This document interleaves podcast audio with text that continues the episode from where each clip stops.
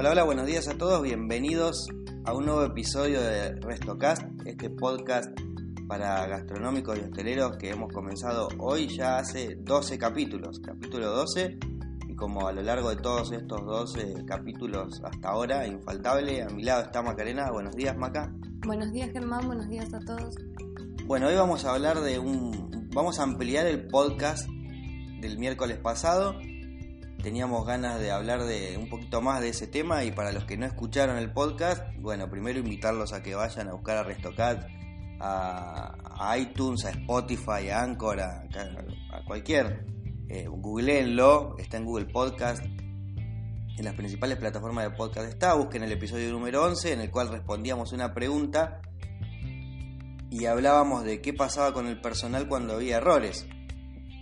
Nos preguntaban qué hacer cuando volvía un pedido, por ejemplo, en un servicio de delivery y no lo pagaban porque estaba mal. Entonces, bueno, hablábamos de qué, de qué hacer, de cómo detectar el problema y finalmente de qué, de qué cuestiones tener en cuenta a la hora de tomar una acción con el personal.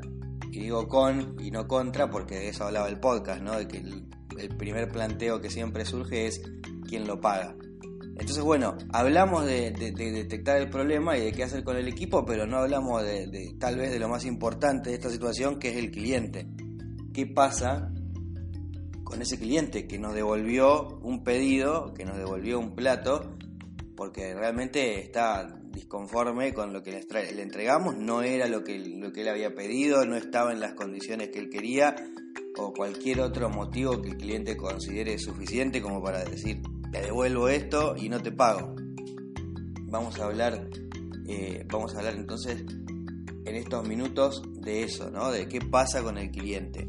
Y más allá de lo que pasa en nuestro equipo, lo que tenemos que tener en claro siempre es que un cliente insatisfecho que no atendemos a tiempo y que no reaccionamos a tiempo y al cual no le, no, no le brindamos enseguida una acción tendiente a dar respuesta a eso es un cliente que no solo no nos va a comprar más y no va a venir más a nuestro local y no va a asistir más, sino que hoy en día muy rápidamente va a poner una queja en las redes sociales y tal vez eso se vuelva una crisis para nuestro negocio, una crisis de social media, una crisis de medios, porque seguramente va a ir con saña, va a ir con, con mucho descontento con mucha amargura y con mucha violencia, como vemos normalmente en las redes sociales, las personas que realmente se han quedado desconformes. Imagínense que yo pido comida, que me ha pasado, de hecho nos ha pasado, pedir comida y que llegue una, dos, tres horas tarde, o que no llegue, o que llegue y no sea lo que pedimos, o que tal vez llegue y falte comida eh, entonces, bueno, si somos ocho personas y llega la comida para siete, hay una que no va a comer. O sea, que en realidad sí va a comer, porque obviamente seguramente va a compartir con los otros siete, pero que en realidad lo que él esperaba comer, no lo va a comer. Y lo mismo pasa en un restaurante o en el, en el salón de un hotel. Si nosotros hacemos un pedido en una mesa y no llega en tiempo, a lo que nos están forzando es o a no comer o a comer como si hubiéramos ido solo ese día, porque va a comer todo el mundo, todo el resto, y nosotros vamos a quedar mirando, y cuando llegue nuestro plato va a ser al revés, vamos a tener esa sensación de que todo el mundo nos está esperando a nosotros, porque demoramos en comer y en realidad lo que demoró fue el pedido. Ya tuvimos la situación, ya pasó, ya cometimos el error, ¿qué hacemos ahora? ¿No? Eso, eso es lo, lo más importante de hacer y por más que pareciera algo que se cae de, maduro y que sería lógico, vamos a dar un par de tips para empezar a trabajar en estas situaciones. Lo primero y principal es un pedido de disculpas. Y, y, acá empezamos con las cosas que parecen obvias y no son tan obvias.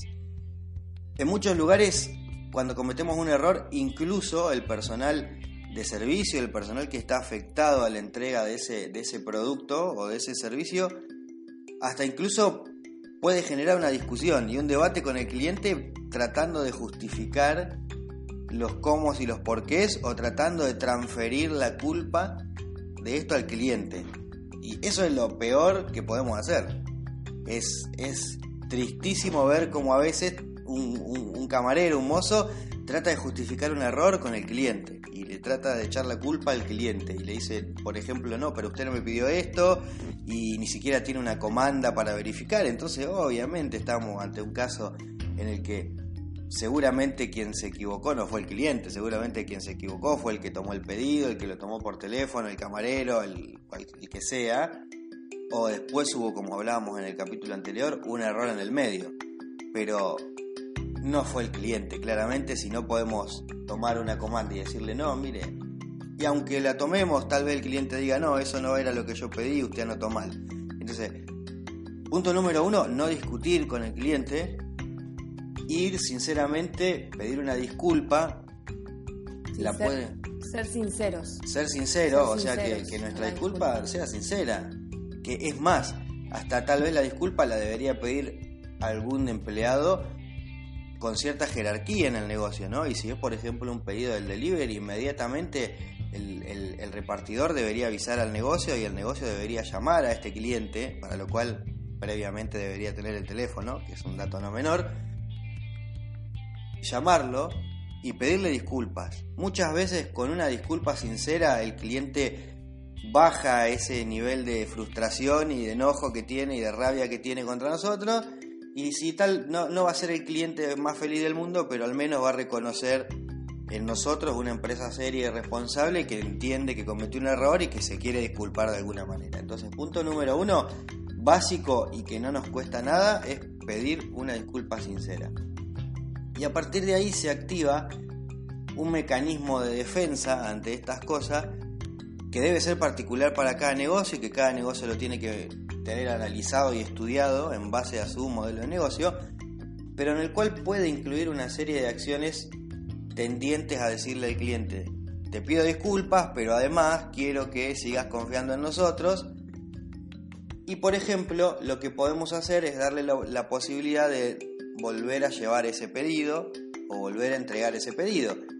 Esto no siempre funciona, porque como decía hace unos minutitos, si, ya comió todo el mundo, vos no vas a querer tu plato de comida porque ya es tarde, ya llegó fuera de término, pero sí nos brinda la posibilidad de decir, bueno, a lo mejor si fue un pedido entregado por delivery, fue una entrega en mi casa, yo digo, bueno, está bien, tráemelo, lo guardo y lo como al día siguiente o en la comida siguiente. Sí, si es en un restaurante lo que se puede hacer es eh, volver a invitar al grupo que haya ido para que vuelva a repetir la experiencia, eso también se puede hacer. Claro, entonces bueno. qué tan grave sea el... Ahí, ahí Maca está diciendo dos cosas importantes. La primera es que tenemos que hacer un análisis de la situación, de qué tan serio fue el inconveniente. No es lo mismo demorarnos 15 minutos con un plato que aparezca una cucaracha en el plato. ¿sí? No, es no es el mismo, el mismo nivel de error entonces, bueno, no podemos actuar de la misma forma ante esto. Necesitamos primero hacer un análisis muy rápido de, qué tan grave es. Y segundo, volviendo a los pasos que podemos tomar, el primero es repetir el pedido. La segunda opción que, propone Macarena acá es hacer una invitación sin costo. ¿sí? Obviamente, analizando la situación y viendo qué tan seria fue, sabemos si la persona va a aceptar o no aceptar volver nunca más, pero sí hacer esta invitación y decirle, bueno, gente, eh, los invitamos a que vuelvan a venir, la comida va a ser sin cargo, queremos que vuelvan a vivir esta experiencia de otra manera. Una tercera opción sería hacer un descuento sobre esa comida o sobre ese pedido, esa sería una tercera opción muy, muy posible, decir, bueno, listo, descontamos el plato que, salió mal, el pedido que salió mal, y sería como hasta lógico, ¿no? Que, que hagamos eso Siguiendo con la lista de opciones, tenemos la posibilidad también de ofrecer un descuento para próxima compra, mm, tal vez incluso hasta las dos. Decir, bueno, mm, la pizza que me enviaste me llegó una hora tarde, listo, no te cobro la pizza y te doy un descuento del 20, el 30, el 40% sobre tu próxima compra. Entonces estamos reforzando ese deseo que ese cliente vuelva. Algunos también bonifican las bebidas. Dependiendo del tipo de local, algunos bonifican la bebida. Todo lo que sean bonificaciones van a ser seguramente, muy seguramente, bien recibidas por el cliente. Van a ser bien recibidas y bien entendidas por el cliente. ¿no? Van a decir, bueno, sí, está perfecto, eh, se dieron cuenta que cometieron un error y, lo están tratando de subsanar, démosle una segunda oportunidad. Dentro de las cosas que podemos hacer también y que deberíamos hacer con el cliente es dar un seguimiento a esto. Porque muchas veces a lo mejor al cliente le damos un cupón de descuento y nunca dimos seguimiento a ver qué pasó con eso, si el cliente vino o no vino, si utilizó el descuento. Entonces es muy importante que cuando hay una queja, que esa queja quede registrada en algún formato, de papel o digital, lo que sea, y registrar un seguimiento de qué pasó con ese cliente. Porque en el fondo lo que queremos es que ese cliente vuelva. Entonces, si no, si no hacemos un seguimiento, en realidad estamos ofreciendo un resarcimiento y no tenemos ni idea, no tenemos ninguna forma de medir si eso funciona o no, ni siquiera. Decimos, bueno, a lo mejor estamos repartiendo voucher de descuento porque nos vivimos equivocando y en realidad la gente recibe el voucher y no viene nunca más tampoco, porque no es lo que estaba esperando de nosotros. Entonces es muy importante registrar qué pasa cuando hay una queja para ir cerrando poco la idea. Ya dijimos que lo más importante es pedir una disculpa enseguida, en, cuanto sucede el problema, el inconveniente. Pensar siempre en el cliente, ver realmente qué, fue lo que sucedió y ofrecer, podemos ofrecer un montón de cosas, podemos ofrecer eh, volver a realizar el pedido, podemos ofrecer hacerle una propuesta para que vuelva a consumir con nosotros sin cargo, podemos ofrecerle algún tipo de, voucher o de cupón con un descuento particular por el error que hicimos, que tuvimos, entonces para que él vuelva a conseguir. Pero lo más importante, al final decíamos, es darle seguimiento a este, a este nuevo acto que nosotros tenemos para tratar de que el cliente eh, no, no se quede con el error como última experiencia, sino que vuelva a vivir la experiencia y lo importante sí entonces de registrarlo y de ver qué pasó, si ver si realmente el cliente volvió, no volvió, si consumió ese beneficio que nosotros le, otorgamos o no lo confirmó y ver qué pasó con el cliente finalmente tratando de que viva la mejor experiencia posible, de que vuelva incluso hasta, hasta quizás hasta recomendarnos, eh, hemos visto muchas veces donde una situación negativa termina siendo una, una situación totalmente positiva porque el cliente se queda tan satisfecho con, con, la acción que nosotros tomamos para, para subsanar ese error que al final termina termina siendo un comentario positivo de eso, ¿no? De decir, bueno, no, sí, se equivocaron, me trajeron mal el pedido, pero después me mandaron otra vez el pedido de nuevo y esta vez salió re bien y vino con un y vino con un postre de regalo o vino con, con un descuento de regalo y, ese comentario en una red social, ese comentario en boca en boca, ese no querer volver nunca más y, condenarnos para toda la vida negativamente, termina siendo una actividad positiva que hasta nos puede traer más clientes porque nos ven como una empresa responsable, como una empresa seria y una empresa a la que realmente le importa a su cliente y que entiende que cometió un error, que tiene que, saber ofrecer una disculpa cuando la tiene que ofrecer y que sabe que aparte puede hacer algo para subsanar ese error y no se queda solamente con un disculpe señora, no va a volver a pasar o disculpe señor, no va a volver a pasar y nada más. Y nosotros nos, nos vamos y nos quedamos con la bronca de lo que, de lo que pasó ese, ese día, en ese momento.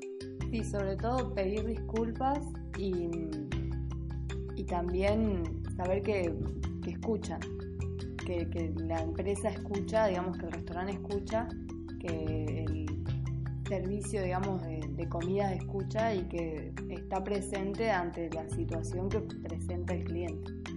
Entonces, bueno, de esta forma creo que podemos darle una respuesta desde el lado del cliente a esa pregunta que nos hacían en el episodio anterior de que, qué pasaba, quién pagaba los platos rotos, se llamaba el episodio anterior. Eh, en la empresa, ¿no? De cuando nos devolvían un pedido porque había errores y quién se hacía responsable y quién era el que tenía la responsabilidad y qué hacer con esa persona que tenía responsabilidad. Más allá de eso, que ya lo hablamos en el episodio anterior, nos parecía muy importante hablar de lo que pasa con el cliente, que es el que se lleva la peor parte en un error, porque cuando se comete un error, siempre el que se lleva la peor parte es un cliente. Nosotros podemos perder un plato, perder una venta, y a lo mejor en un volumen de ventas, si tenemos muchas ventas y tenemos la suerte de que nos vaya bien, no nos va a significar nada aparentemente, pero el cliente le va a significar un, un universo negativo, el cual lo va a hacer no solo que él no venga más, sino que los demás no vengan. Así que bueno, espero que les haya servido un poco este, este podcast, que se pongan a pensar y a planificar y a dejar asentado, como decimos siempre, y estandarizado un proceso ante un reclamo para que tanto un camarero, un adicionista, un encargado, un capitán, el que sea, sepa qué hacer cuando se, comete un error en el negocio, no que quede librado al azar, sino que haya un proceso, un procedimiento y lo puedan subsanar, lo puedan medir, lo puedan informar con seguridad y decir, bueno, sucedió esto, esto y esto, se actuó de esta o tal otra manera y finalmente con el cliente pasó tal o cual cosa para que nos quedemos todos tranquilos de que estamos haciendo las cosas bien y de que nuestro negocio es socialmente responsable si vale el término y no que somos unos desinteresados que solamente queremos sacarle el dinero a los clientes que se sientan en nuestro negocio. Así que bueno amigos, eso es todo. Por ahora estamos, estamos llegando al cuarto de hora, como siempre. Les agradecemos a todos los que nos, siguen escuchando y nos siguen recomendando. Nos han empezado a llegar algunos, algunos comentarios, pedidos, así que bueno, vamos a tratar de, intercalar temas con preguntas y respuestas. Mándennos todas las consultas que quieran. Nos pueden escribir eh, a través de las redes sociales como Germán de Boni. Nos pueden escribir a nuestro correo electrónico eh, a hola.germandeonis.com, pueden entrar al, sitio web y comentar los posts en el blog, en fin, tiene montones de formas de ponerse en contacto con nosotros. Los mismos podcasts, no se olviden de dejarnos una reseña en el podcast si lo están escuchando en iBooks o en iTunes, eh, alguna estrellita si están en Spotify, todo nos suma. Compartan esto y nos vemos, nos escuchamos en el episodio número 13 de Restocast. Como siempre, la pregunta de rigor, ¿La hago yo? Sí, sí, por supuesto. ¿Qué pasaría si la gastronomía fuera lo que en realidad soñaste? Nos vemos en el episodio 13. Chau, chau.